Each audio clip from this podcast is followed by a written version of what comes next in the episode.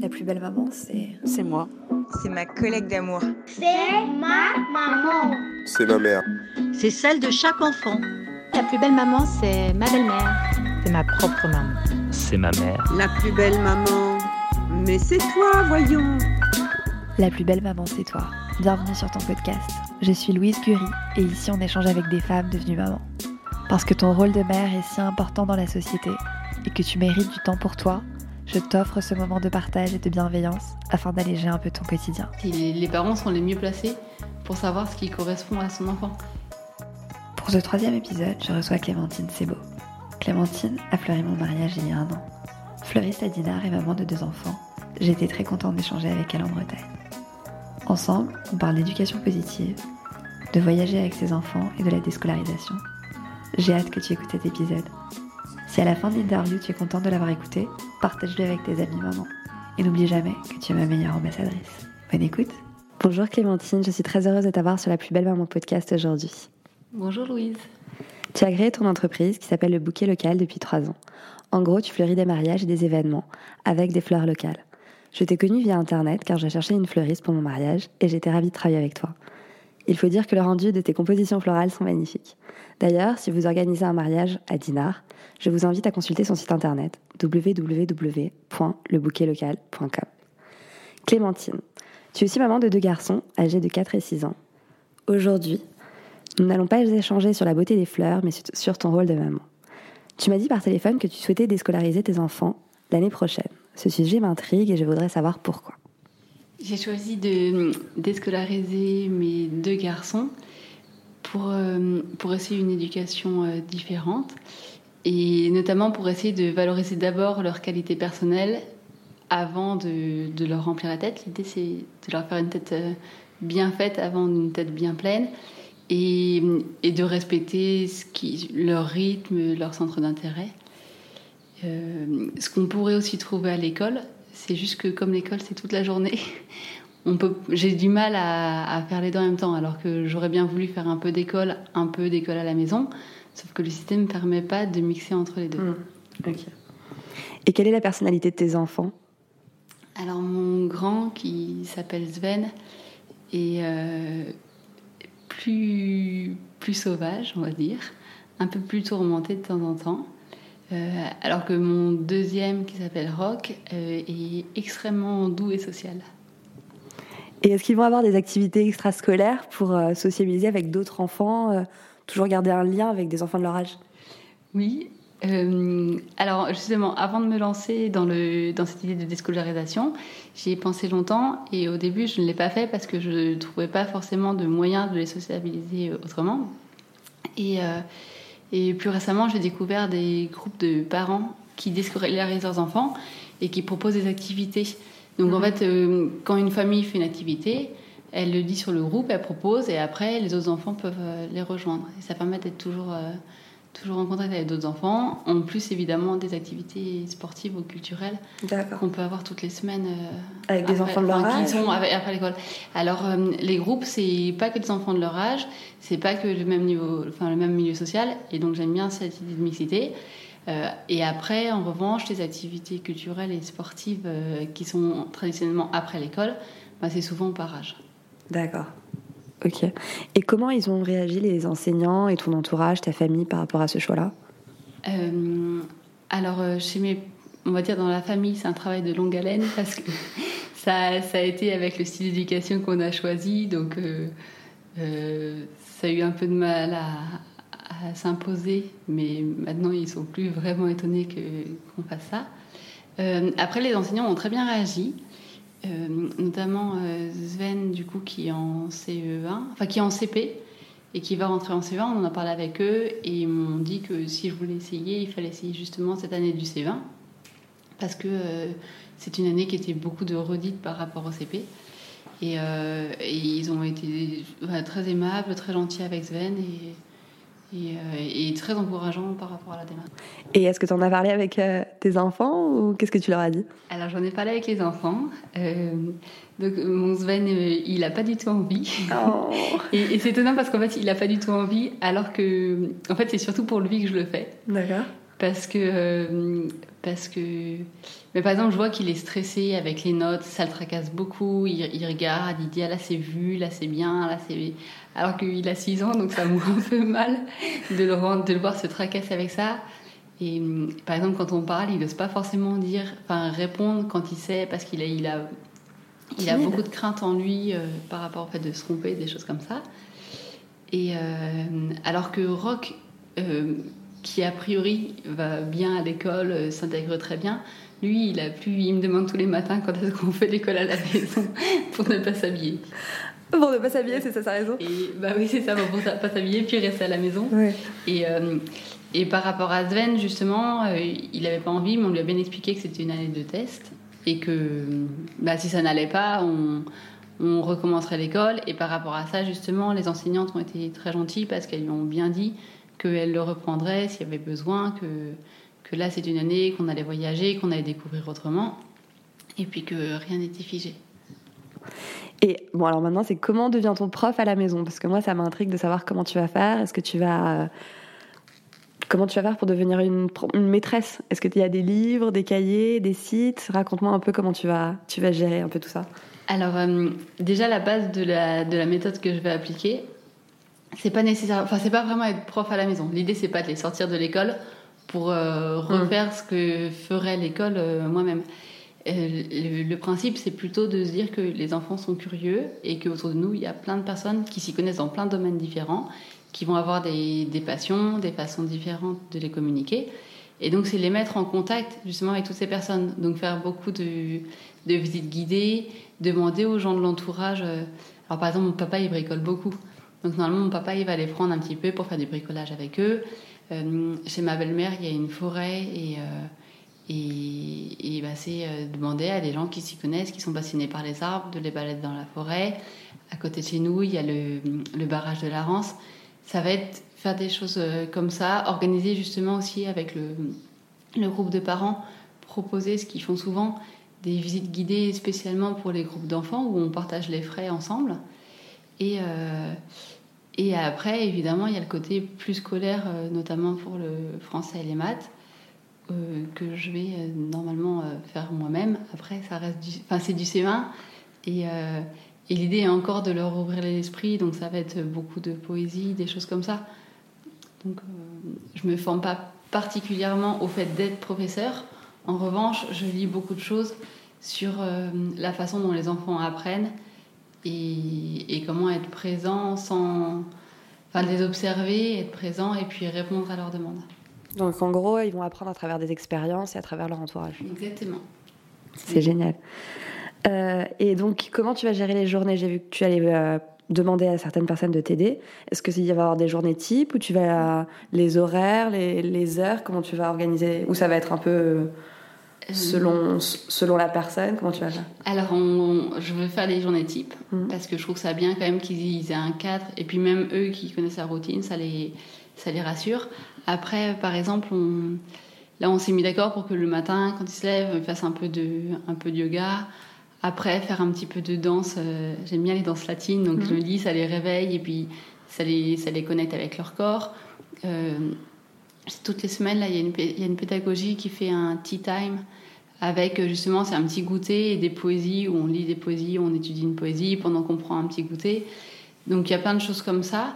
Après, euh, ça va être beaucoup d'alternance entre un petit peu la maison et beaucoup de sorties.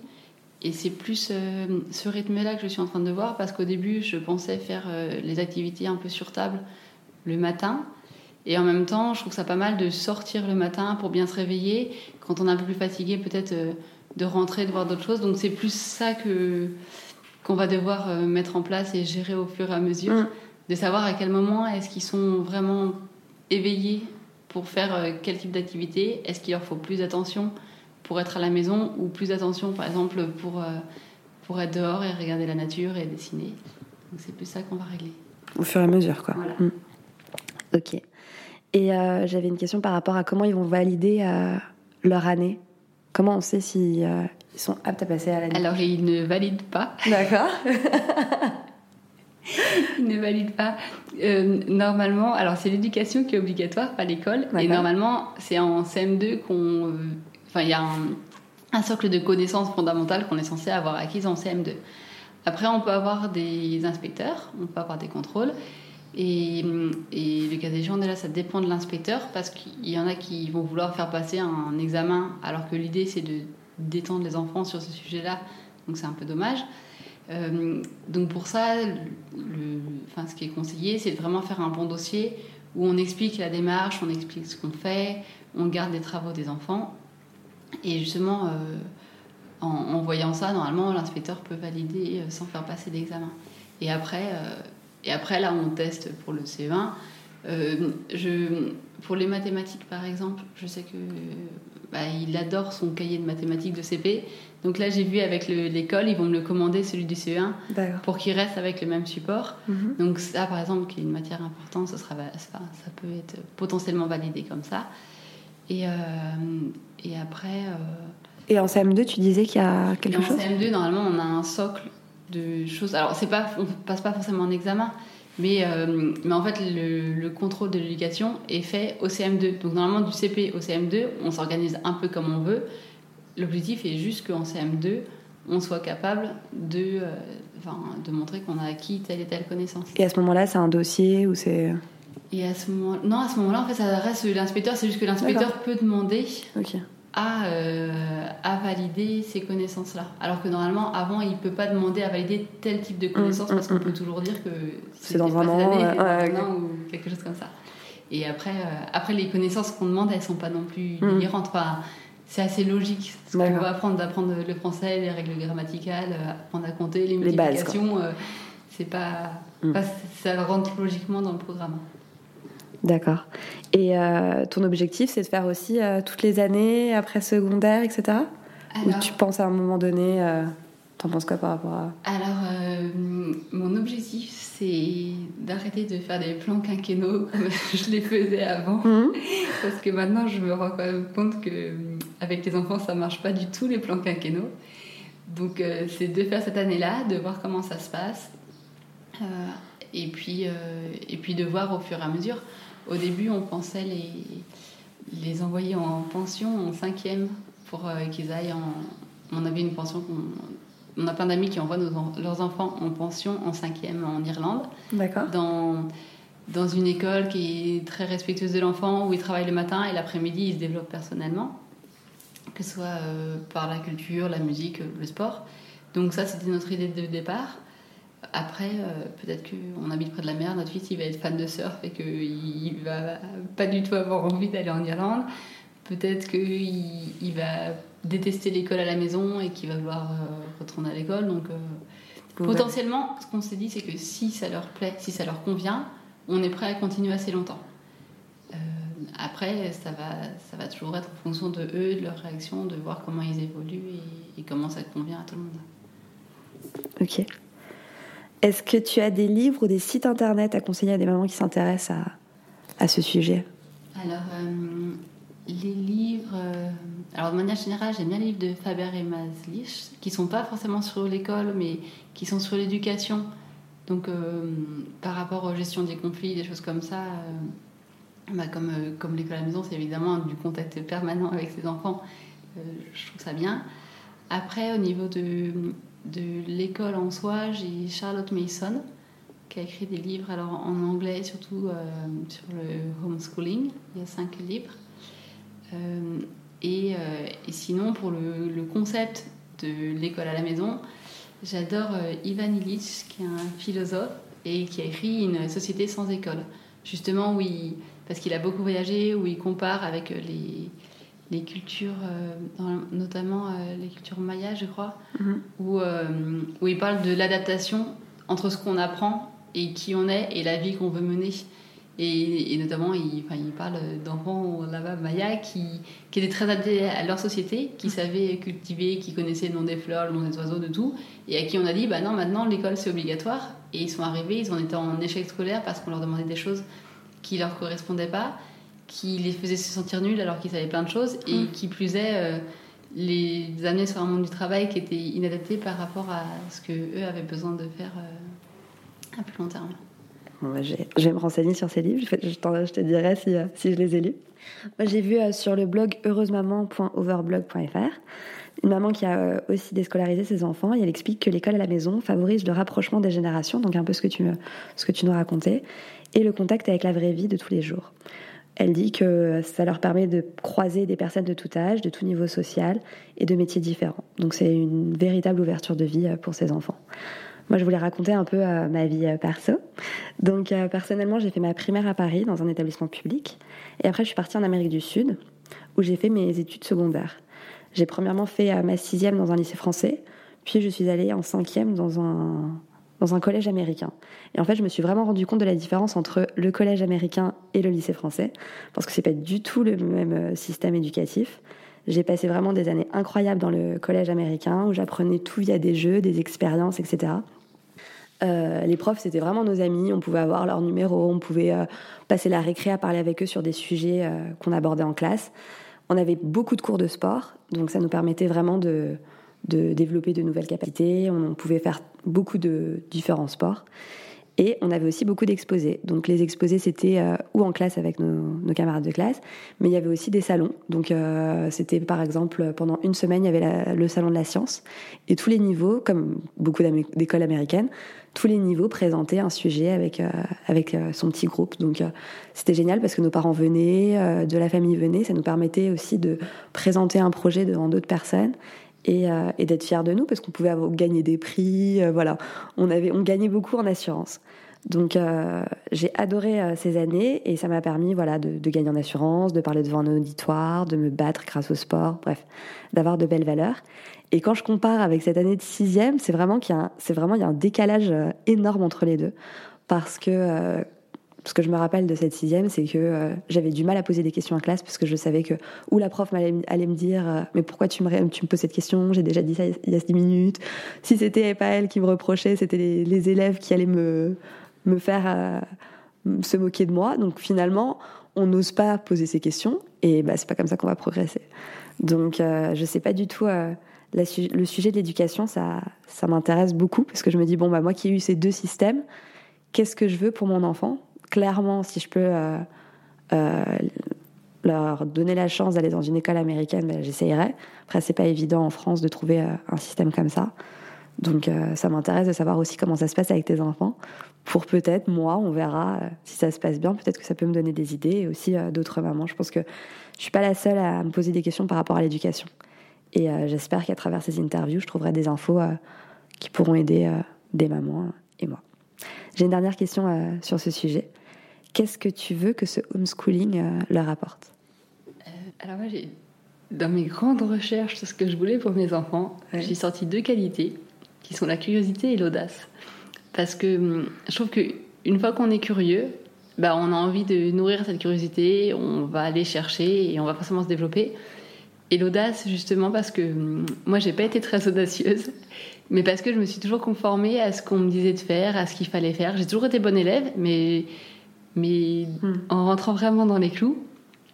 Et quand je regarde les gens autour de moi que je trouve intéressants ou qui ont réussi quelque chose, que, pas forcément financièrement, mais qui se sont surpassés, qui sont dépassés, il y a toujours de l'audace parce que il faut croire un peu plus en soi que, que les autres le font ou que les autres le font d'habitude. Donc euh, c'est vraiment ça les deux qualités que j'aimerais développer chez eux à travers le homeschooling. Parfait. Tu me diras alors euh, comment s'est passée cette première année de homeschooling avec tes enfants. Donc une autre caractéristique de Clémentine, c'est qu'elle voyage beaucoup.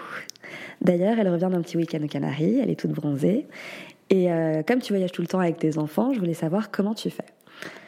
Euh, Est-ce que tu voyageais d'abord beaucoup avant d'être maman?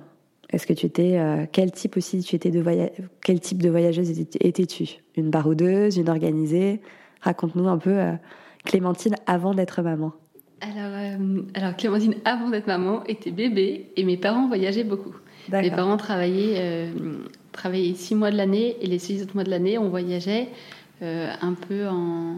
Enfin, beaucoup en baroudeur, sur des centres de planche à voile, des spots de planche à voile surtout, et, et en mode hippie de l'époque. Et puis après, ça a évolué. Plus j'ai grandi, moins ils sont. Mes parents, enfin, mes parents ont vieilli, ils ont été de moins en moins hippies. Ils aiment bien penser qu'ils le sont encore, mais c'est plus vraiment le cas. Enfin, on- n'est on pas parti dans des grands hôtels, mais euh, mais euh, on, bougeait, si on bougeait quand même pas mal. Euh, et avant d'avoir les enfants pour mes études, j'ai essayé d'étudier dans plusieurs endroits, donc toujours de bouger. Et, et une fois que les enfants étaient là, j'ai continué à voyager. Au début, assez euh, raisonnablement, parce que papa c'était petit, c'était jeune maman, j'avais un peu peur pour eux, donc euh, je faisais attention. Et, euh, et de plus en plus, et ça continue à être, euh, à être de plus en plus. Est-ce que tu pourrais me citer les différents pays que tu as fait avec ta, ta famille? Euh, alors, ma, avec les enfants, là, donc on allait, quand ils étaient à l'île Maurice, pas très faveur, mais très sympa. Euh, on est parti euh, un mois en Uruguay, un mois en Colombie, euh, un mois au Brésil. Et sinon, on essaie assez régulièrement de visiter d'autres pays autour, comme, enfin, comme on est, on est parti à Jersey, là, on est parti en, en Hollande. Pas que, enfin, on était déjà allé à Amsterdam, mais là, on allait dans plusieurs endroits en Hollande. Mhm. Euh, je voudrais aller aux Açores. Et, euh, et normalement, là, en, en novembre, enfin cette année, on devrait aller euh, aux Philippines et à Cuba. Génial, quelle chance. Et euh, à quel âge ils ont commencé à voyager alors? Raconte-nous le premier voyage de tes enfants. Bah, Sven, il avait 7 mois. Mhm. Enfin, quand il a voyagé lo- loin, parce que sinon, on allait en Corse, on allait en Hollande euh, euh, plus tôt. Mais euh, le, le vrai, la vraie prise d'avion et le vrai voyage, euh, c'était quand il avait 7 mois. Et c'est là qu'on allait, on a été à l'île Maurice. Et euh, est-ce que tu, Merci vas, beaucoup est-ce que tu d'avoir prépares plus ton voyage maintenant que tu as des enfants ou c'est toujours euh, le même style de voyage? Alors je le prépare plus, surtout par rapport aux hôtels, parce que euh, avec des bébés, passer la journée à trouver un Mm. hôtel dans une ville où on a chaud, ça marche pas du tout. Donc euh, il y a des gens qui le font, mais de manière générale, quand on discute avec les gens qui voyagent, euh, on, on se rend assez vite compte qu'on essaie de, de programmer les hôtels ou au moins, euh, enfin au moins un ou deux jours à l'avance, pas forcément tout faire avant, mais qu'on ne fait pas le coup d'arriver dans une ville qu'on connaît pas avec un bébé avec euh, nos bébés sous le- sur le dos et, et à prendre le risque d'avoir cinq hôtels. Et, et je le fais notamment parce qu'en en Uruguay, euh, en fait, ils ont une- un, un carnaval qui dure trois semaines. Et, moi, je pensais que le, et le défilé de, enfin, le défilé était décalé avec les vacances du carnaval. Donc moi, je me suis dit bon, je réserve tout pendant le défilé. Et puis on fait notre voyage et la dernière semaine, on la garde pour revenir à un endroit qui nous a plu. Et, euh, en fait, j'ai mis 4 jours à appeler tout le monde parce qu'on a voulu retourner à l'endroit. J'ai mis 4 jours à appeler des gens et j'ai fini par trouver un, un endroit pour dormir à 18h le soir. En laissant euh, mon mari, les enfants sur la plage, je suis allée toquer chez tout le monde. J'ai demandé aux gens dans les bars s'ils n'avaient pas un logement. Et pour finir, à 18h, j'ai trouvé un, un endroit pour passer la nuit. Mais je me suis dit que Aïe, aïe, aïe, plus jamais. voilà, plus jamais ça. Ouais, donc anticiper les, euh, les hôtels. C'est un conseil à donner. Quel conseil peux-tu donner à une maman qui voyage principalement en voiture? Est-ce que tu fais des voyages en voiture Alors, je fais des voyages en voiture. Euh, mes enfants détestaient les voyages en voiture avant. Et c'était assez horrible parce que je passais, euh, je passais le, trajet à l'arrière à essayer de faire des marionnettes. Et, et maintenant, la voiture passe très très bien. Donc, euh, donc les, conse- les conseils, c'est pas facile parce que, euh, hormis, enfin, si, à préparer des choses, par exemple, préparer, ne pas faire le coup d'avoir mis le sac à jouets dans le, dans le fond de la valise qui est dans le coffre. Euh, Il y a évidemment bah, les goûters, les marionnettes, ça marche très très bien, je trouve, pour la voiture. Il y a un autre jeu qui marche très bien, par exemple, c'est le, la pochette surprise où en fait on, met, on prend juste une pochette et on met plein d'objets dedans, il doit fermer les yeux et, et- et toucher pour euh, savoir ce que c'est. Donc ça, ça les amuse Sympa. beaucoup. Parce qu'en plus, après, eux, ils peuvent préparer une pochette pour nous. Donc euh, c'est plein de points gagnés. et euh, après, il y avait... il y avait des petits livres aussi de gens en voiture. Alors après, ça les fait parfois écrire, donc c'est moins facile. Mais nous, on compte, sinon, on compte beaucoup sur la route. Il y en a un qui a, qui a les arbres, l'autre qui a les vaches. euh, Et donc, dès qu'on en voit un, on, doit le dire. Sympa. Et euh, Ça leur permet aussi d'être curieux sur le bah, ça leur permet d'être curieux, ça leur permet de penser à autre chose. Et donc, j'essaye de, de penser à plusieurs petits jeux comme ça. Et puis, des jeux. euh, et puis après, bah, les, les fameux euh, dinosaures, euh, voitures et tout ça, ça, ça marche bien. Mais j'essaye d'alterner surtout qu'ils aient des jeux pour jouer tout seul. Et, euh, et qu'après, en backup, on ait des jeux pour jouer tous ensemble parce que parfois, ils ont juste besoin de sentir qu'on est dans la voiture et que et qu'on est attentif à eux. Et, euh, et puis évidemment prévoir tous les goûters pour pour enfin tous les goûters et puis tout ce qu'il faut et tu prépares beaucoup de goûters pour dans la voiture? Bah là, j'ai appris à lâcher prise sur les goûters de la voiture parce que normalement, je suis. Raconte. non, mais normalement, je suis assez embêtante sur la nourriture. Ouais. Et, et, et non, mais je prépare pas des millions de goûters. Mais par exemple, des gâteaux auxquels ils n'ont pas le droit en général, euh, je peux les avoir dans un petit coin caché. Donc je tente tous mes fruits, je tente de passer mes fruits, mes petites tartines euh, que j'ai bien préparées à la maison. Mais quand je sens que vraiment ça, ça marche plus, je peux sortir. Bon, ça reste bio, mais je peux sortir du, du gâteau industriel bio. Et euh, les tartines, c'est des tartines à quoi? Des tartines, bah, ça peut être des tartines au miel, des choses comme ça. Et, et si, il y a un autre truc qui marche très bien dans la voiture c'est que normalement, ils n'ont pas droit aux écrans. Mhm. Mais tous les ans, je fais un montage vidéo de toute notre année. Donc ça dure 40 minutes de tout petits extraits de l'année. Et alors ça... Euh, mais euh, c'est des, vidéos? Oui, c'est toutes les vidéos que je prends avec mon téléphone ou avec mon, mon appareil photo. D'accord. À la fin de l'année, je fais un montage pour vraiment qu'en 40 minutes, on ait nos meilleurs moments euh, de, de l'année. Et donc je fais ça depuis la naissance de Sven. Et, euh, et, alors ça, ils adorent parce que du coup, ils sont tous les deux, ils se souviennent des moments d'avant. Oh, euh, c'est génial. Et puis alors, ils sont là, regarde, c'est moi, regarde, c'est moi, c'est toi qui avais fait ça, oh, regarde, t'avais fait. Et ils se souviennent de tout, c'est bien, ça bah, pour la mémoire et bien. Et puis, bah, c'est bien pour leur mémoire, c'est bien pour situer aussi où on était parce que, bah, comme on voyage, par exemple, ils disent, ah bah ça c'était en Uruguay, ça c'était à Buenos Aires. Donc, euh, ça c'est pas mal. Et puis, ça les occupe bien. Et puis pour eux, comme, comme ils n'ont pas le droit normalement, c'est quand même la fête. C'est génial. Et tu mets combien de temps à faire ce petit montage? Euh, Je sais pas, deux semaines. Deux semaines le soir. je m'y tiens. Et comment tu as eu cette idée? Euh, J'ai eu cette idée parce que mes parents ont fait beaucoup de vidéos qui n'ont jamais monté oh, et donc qu'on jamais, n'avait jamais réussi à voir. Et, euh, et donc je me suis dit que pour les enfants, ce serait sympa d'avoir ça et ça nous permettait de le. et donc maintenant, tu as une bibliothèque de chaque année. Et maintenant, voilà, depuis 2011, on a les montages de chaque année. C'est génial. Super idée. Euh, moi, j'étais tout le temps malade dans la voiture. C'était horrible. Je voudrais savoir s'il n'y a pas un de tes garçons qui est malade un peu dans les trajets de voiture et si oui, est-ce que tu as trouvé une solution pour euh, ces voyages? Alors, j'ai pas de garçon malade. D'accord. Euh, après, je fais hyper attention justement à pas à rien faire qu'on qui leur mette la tête en bas. Mhm. Et, et en revanche, moi, j'avais, moi, quand je n'étais pas bien, j'avais un truc d'homéopathie. D'accord. Je sais plus lequel c'était, mais, euh, mais en homéopathie, je crois qu'il y a des choses qui marchent pas mal. Et, euh, et si j'ai. J'ai sinon. Euh, alors, il faut faire attention avec les huiles essentielles pour les enfants. Mais l'amande poivrée, ça marche pas mal. Et en voiture, c'est assez agréable de mettre de l'amande poivrée. ça réveille et ça évite d'être malade. D'accord. Et est-ce que tu as des conseils pour les, les enfants qui sont les parents qui voyagent avec des enfants dans l'avion, dans le train? Est-ce que c'est les mêmes euh, Est-ce que tu fais toujours ta vidéo euh, quand vous partez en train ou en avion Ou quels sont les jouets C'est toujours les mêmes euh? alors, donc ils ont les pochettes, donc ils ont, alors forcément les trucs pour pour colorier.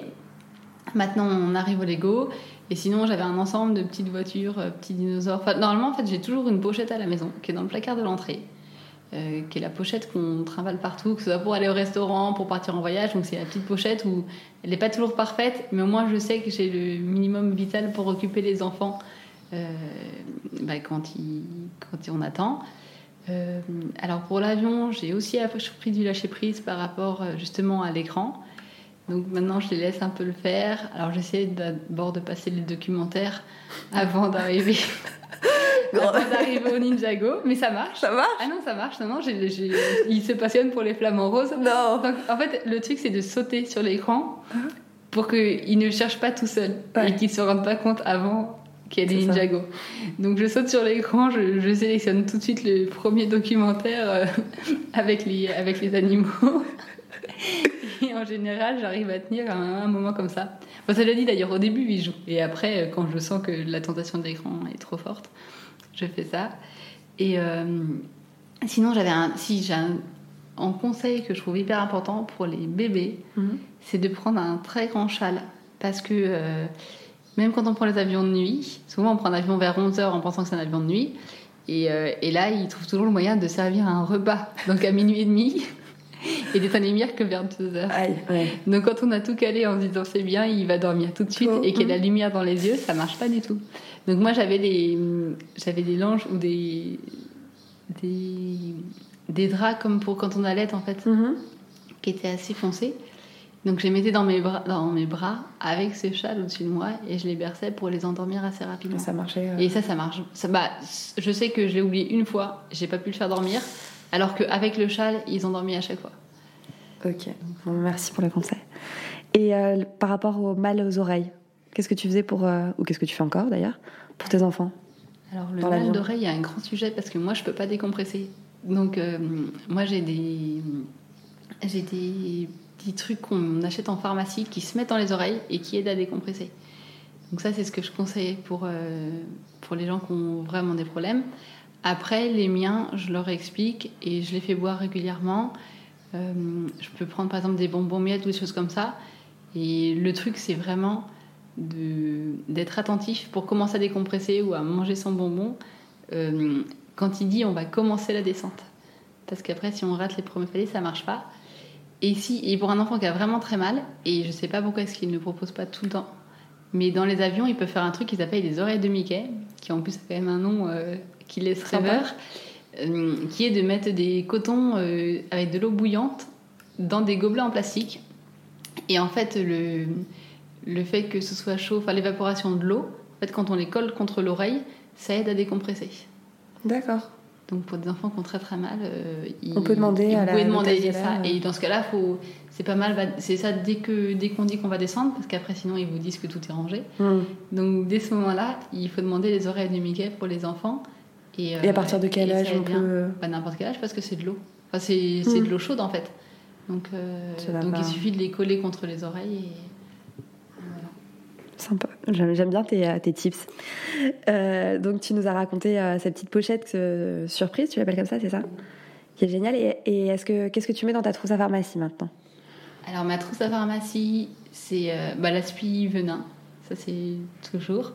Et après beaucoup du, enfin aspi venin, un désinfectant, mercurochrome, bah, des pansements, la bande et après beaucoup d'huiles essentielles et notamment moi je prends arbre à thé, euh, lavande. Et les crises italiennes c'est pas trop pour les enfants, mais avec- pour les enfants déjà arbre à thé et lavande ça fait beaucoup. Parce que- les deux, ça permet. parce que l'arbre à thé, c'est pour euh, tout ce qui est plutôt de désinfecter, pour tout ce qui est les infections, que ce soit des plaies ou des maladies. Par exemple, on peut en mettre un petit peu sur le ventre. Et la lavande, ça va être pour, euh, pour les douleurs, donc par exemple douleurs de ventre ou des problèmes d'insolation, des choses comme ça. Et la lavande, ça a des vraies propriétés calmantes. Donc euh, ça c'est bien. Et ces deux-là, peuvent être mises euh, très tôt sur les enfants. Concernant le, le voyage, je voudrais savoir euh, qu'est-ce que tu fais de sympa pour, euh, pour que tes enfants puissent participer au voyage, leur donner une certaine curiosité, leur faire apprendre de nouvelles choses, que ce soit de la culture, des personnes, de la langue? Alors, je leur prépare un carnet de voyage avant le départ où je leur mets euh, une carte du monde, comme ça ils tracent d'où on va, où on va, après une carte du pays, et après je leur mets les différents endroits où on va, et j'essaie de, leur poser des petites questions, par exemple, euh, bah, repérer sur une carte euh, l'hôtel, ou euh, est-ce qu'il y a la mer, est-ce qu'il n'y a pas la mer, essayer de leur poser des questions pratiques, est-ce que... Qu'est-ce qu'on voit autour de soi? Est-ce qu'on voit par exemple est-ce qu'il y a beaucoup d'arbres? Est-ce qu'il n'y a pas beaucoup d'arbres? Est-ce qu'on mange comme à la maison? Est-ce qu'on mange pas comme à la maison? Et, et essayer aussi de leur trouver des, des images de ce qu'on va voir. Donc ça peut être par exemple comment on fait le coco, ça peut être les, les, des bananes, les fruits qu'on va trouver sur le marché, des choses comme ça. Donc tu mets des photos dans le petit cahier. Voilà, exactement. Et eux, ils écrivent à côté. Et euh, eux, ils écrivent, ou ils redessinent, ou ils annotent, ou euh, ils surlignent. euh, donc ils partent avec euh, ce petit cahier. Oui, on euh, part avec le petit cahier. Bon, bah, merci pour tous ces conseils euh, concernant le voyage. Un dernier sujet que je souhaite aborder avec toi, c'est l'éducation positive. Tu m'as dit que tu l'as pratiquée, tu m'as aussi dit que beaucoup de parents euh, faisaient de même. Je n'y connais pas grand-chose à ce sujet, donc je voudrais savoir euh, qu'est-ce que c'est, explique-moi un peu. Donc euh, raconte-nous euh, tout d'abord qu'est-ce que c'est que l'éducation positive. Alors, l'éducation positive, c'est hum, d'être bienveillant avec ses enfants. C'est déjà se mettre en tête qu'ils ne font pas exprès. Essayer d'apprendre à être beaucoup plus empathique. Et, et ouais, c'est surtout ça, surtout la bienveillance et l'empathie. En fait, c'est quand ils font quelque chose, bah, se rendre compte déjà qu'ils n'ont pas forcément compris toutes les règles et qu'après. euh, alors, j'ai souvent un exemple qui peut paraître ridicule. Et moi, j'ai été boulimique quand j'étais jeune, mais parfois on sait qu'on ne doit pas le faire, mais nous, on le fait quand même, alors qu'on est grand. Et c'est dire que parfois, bah, un enfant, il sait très bien qu'il ne doit pas le faire, mais il le fait quand même, et que, euh, bah, comme de dire à un boulimique d'arrêter de manger, ça marche pas, et ben de hurler sur un enfant pour lui dire d'arrêter, ça marche pas. Et c'est plutôt justement euh, leur apprendre à canaliser leur envie, à soit trouver autre chose, soit faire de la méditation, soit. Enfin, c'est essayer vraiment de prendre les choses de façon bienveillante et toujours en se disant, en essayant de comprendre, en leur demandant aussi euh, pourquoi est-ce qu'ils vont faire euh, telle ou telle chose. Et, enfin, parfois ils savent pas. Mm. Et, euh, mais c'est essayer de manière générale de de pas euh, partir au quart de tour et de pas trop les juger. Et qui t'a donné envie de te lancer dans ce type d'éducation? Comment tu as connu euh, ce modèle? Alors, euh, je sais plus ce que c'est l'origine. Ce que je sais, c'est que j'avais une, euh, une sage-femme pour la préparation à l'accouchement, qui n'était pas celle de l'hôpital, qui faisait. euh, qui, s'appelait Anaïs de Tanguy-Simon. Et en fait, elle faisait de la préparation à l'accouchement en piscine, avec des, des vocalises et des choses comme ça. Et, et je pense que c'est peut-être elle. Enfin, c'est elle qui nous a vraiment donné le déclic. En fait. euh, je sais pas pourquoi, mais spontanément, euh, enfin mes parents avaient été euh, assez, euh, enfin assez doux avec moi, Euh, donc je pensais pas être, être particulièrement dure comme maman, mais je voyais pas forcément comment le faire. Après, Anaïs, ce qu'elle a plus apporté, c'est justement le fait de s'écouter, parce que je me trompe peut-être, mais j'ai assez l'impression que spontanément, on ne laisserait pas notre enfant pleurer. Euh, spontanément, on, on se rend bien compte qu'un enfant c'est plus fragile qu'un adulte. Donc moi, c'est ça qu'elle nous a appris, c'est qu'en fait, les, les parents sont les mieux placés pour savoir ce qui correspond à son enfant. Et, euh, et pour moi, c'est aussi ça l'éducation positive, c'est être positif avec son enfant, mais aussi être positif avec soi-même et croire en soi, en sa capacité de maman, parce et de papa d'ailleurs, mais parce que euh, bah, parce ce sont nos enfants et on passe notre temps avec eux, donc on est quand même les plus à même euh, de les comprendre. Et puis aussi, si on est bien en tant que parent, ça se retransmet sur l'enfant. Je pense que le stress aussi qu'une personne accumule peut aussi euh, être transversé sur, euh, sur le petit. Donc il faut aussi faire un travail sur soi, j'imagine, non? Alors euh, oui, alors personnellement j'ai fait un très gros travail sur moi euh, parce que j'avais des grosses peurs liées à l'enfance et que tout m'est retombé dessus quand Sven est né. Donc j'ai fait un gros travail.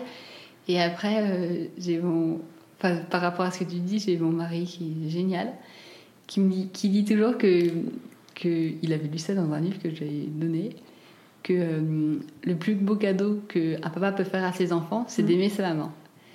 Et, et c'est vrai que bah, quand on ne se sent pas jugé déjà l'un l'un par rapport à l'autre, quand on sait que l'autre bah, il fait de son mieux, mais qu'il est comme nous parfois, euh, il n'arrive pas, Mm. euh, c'est sûr que ça aide beaucoup. Et pour les enfants, je pense que c'est extrêmement rassurant d'avoir des parents euh, qui, alors qui un sont cohérents, deux font attention l'un à l'autre, et trois euh, ça veut aussi dire que bah, parfois ils ont du mal. On, enfin, Qu'ils on arrivent a pas à le droit gérer. d'avoir du mal parce Ouais. que on peut pas leur faire croire qu'il y a que eux qui parfois ont du mal à gérer, à se contrôler. Nous aussi on a du mal, sauf que justement, à mon avis, le, le rôle c'est de leur montrer que bah, parfois on a- c'est pas facile, mais euh, la bonne chose à faire, bah, c'est celle-là qu'il faut faire. Moi, j'ai une question par rapport à euh, lorsqu'un enfant fait une bêtise avec l'éducation positive, comment tu fais pour euh, leur apprendre que voilà, ce qu'ils ont fait, c'est pas bien? Comment tu les punis? Parce que je pense que la punition n'est pas n'est pas quelque chose que tu fais, donc euh, raconte-nous. Alors euh, la réponse serait tu galères. et, et en vrai, alors en vrai c'est un peu le sujet, et c'est mon reproche par rapport aux livres d'éducation positive, c'est que quand je lis euh, enfin, des livres ou des blogs ou des sites, ils citent toujours des exemples qui se passent extrêmement bien. Mm. Alors que dans la vraie vie, je connais la théorie, je l'applique vraiment, mais parfois j'ai voulu dire dix fois d'un ton hyper gentil, en m'accroupissant, en le Mm. regardant dans les yeux, que tu comprends. Ouais. euh, ça c'est fragile, donc euh, il faut y faire attention. Ça n'empêche que au bout de cinq minutes, l'objet peut valser de nouveau à travers la pièce. Euh, donc déjà, il faut de la persévérance. Euh, parfois, il faut juste refaire la même chose plusieurs fois pour que ça. J'avais justement un livre comme ça qui expliquait que la première fois, par exemple, il va faire la bêtise. Euh, et il va, se di- enfin, il va faire la bêtise, on va lui dire non. Donc euh, il va dire bon, il y a un truc là-dedans qui cloche. Mais pour lui, il a fait plusieurs actions. Donc il sait pas forcément laquelle de ces Mhm. actions. Donc après, il va le refaire pour se dire ah, c'est que je ça détecte. Ouais. que j'ai pas le droit de faire. Donc bon, nous, ça fait déjà deux fois, donc on, on commence à se dire qu'il le fait un peu exprès. Et après, il va se dire je dois pas le faire, mais il va pas réussir à ne pas le faire. Et, et donc il y a toutes ces étapes-là qu'il faut prendre en compte. Donc déjà, c'est être extrêmement clair sur, euh, sur ce qu'on ce qu'on veut pas qu'il fasse, parce que parfois je pense qu'il est juste perdu à pas savoir exactement. Et puis, euh, au fur et à mesure, euh, lui réexpliquer que pourquoi est-ce qu'on ne doit pas le faire et essayer de ne pas le laisser tout seul avec juste cette interdiction, mais lui expliquer comment gérer ou ce qu'il peut faire d'autre, proposer des alternatives et, essayer bah, de faire attention. Et, et quand on prend une autre méthode, qui peut être celle de s'énerver d'un Mm. coup comme une furie, qui m'arrive parfois aussi, euh, bah, justement rebondir dessus pour bien lui expliquer que que hum, c'est pas ça qu'il faut faire, qu'on on voulait pas faire ça, mais qu'à un moment donné, on comprend pas parce qu'on essaie de lui dire 15 fois et qu'on essaie de lui dire doucement. Et je lui dis, pareil, je lui dis, mais je te regarde dans les yeux, je t'explique, je, je fais tout le manuel. J'ai lu tous les livres, qu'on- passe-t-il Pourquoi est-ce qu'on se comprend pas? Et en fait, parfois, il va y avoir un truc. euh, Mais ça dépend, mais parfois, ils ont la bonne réponse. Et, et c'est rigolo parce que je sais plus, mais j'avais j'avais quelque chose que je faisais pour les coucher. Et, et donc, mon mari va les coucher. Et à un moment, c'est Sven qui dit Papa, quand Rock il fait ça, maman, elle fait ça. Et ça marche bien. Ah si, c'est- c'est si, il a des c'était pour les laisser pour pour s'endormir. Et il dit, en plus j'ai un peu honte, mais il dit euh, Papa, quand Rock il commence à. Il, il veut pas s'endormir tout seul, maman elle dit qu'elle va aux toilettes et elle revient pas. Et ça marche. Et ça marche. C'est c'est mignon qui donne des conseils. Finalement, il devient aussi. Euh, euh, ouais, après, c'est pas vrai que je reviens pas. Je, je suis pas très loin. Mais je dis Ah, ça parce le- que quand, si je dis je pars, il a peur. Alors que là, en fait, il est très calme dans ces cas-là. Hmm. Il se dit bah oui, elle va revenir. Ouais. Alors si j'entends que ça va pas, euh, j'y retourne. Mais entre temps, lui, il est calme et souvent il s'endort comme ça. Donc euh, c'est assez rigolo. C'est marrant que le grand frère participe euh, Ah au petit, euh, au petit rituel où vous donne des conseils. Euh, tu m'as dit que tu lisais pas mal de livres. Qu'est-ce que, quel livre tu pourrais conseiller aux mamans concernant l'éducation positive? Bah là, alors, euh, je crois que le dernier que j'ai lu, c'était pour une enfance heureuse, mais je sais plus de qui c'est. Euh, Il y avait les, bah, les Faber et Maslich, là, dont je parlais au début, que j'aimais vraiment beaucoup. Et, euh, et sinon, j'ai oublié les titres. Bon, bah, tu me les diras, je les mettrai dans la description. Je les mettrai dans la description de l'épisode. Dernière question euh, pour euh, ce podcast, pour cet épisode. Dans mon compte Instagram, la plus belle tirée du bas maman, je publie tous les jours deux citations. Je voudrais savoir, Clémentine, quelle est ta citation préférée? Alors, euh, ma citation préférée, elle vient de ma grand-mère. Ah, Et, euh, et parce que ma grand-mère avait. euh, Enfin, c'était une famille d'agriculteurs. d'accord. Et elle a eu huit enfants. Et, et, enfin, c'est assez rigolo la façon dont ils ont tous été élevés. Et quand, quand on parlait, parce que été une des premières dans ma famille à vraiment allaiter longtemps et à les garder beaucoup contre moi, et ma grand-mère, elle adorait ça. Et elle me disait toujours, tu sais, ma petite chérie, euh, l'enfance, c'est le terreau de la vie. Si tu donnes une bonne terre, si tu nourris bien ta terre, ton petit arbre, il va grandir parfaitement. Et, euh, du coup, je me disais qu'en plus, pour une, une fille d'agriculteur, c'était trop mignon. Très belle citation. En tout cas, merci beaucoup, Clémentine, pour ton témoignage sur la plus belle maman podcast. T'en prie, Louis, c'est un plaisir. Si tu as aimé cet épisode, je te propose de t'abonner au podcast et de m'offrir 5 petites étoiles sur iTunes. Ces étoiles me permettront de me faire connaître auprès d'autres mamans. Je t'invite aussi à me suivre sur Instagram. Mon compte c'est la plus belle du bas maman et à visiter mon site internet www.laplusbellemaman.com. Je m'arrête là. À très vite.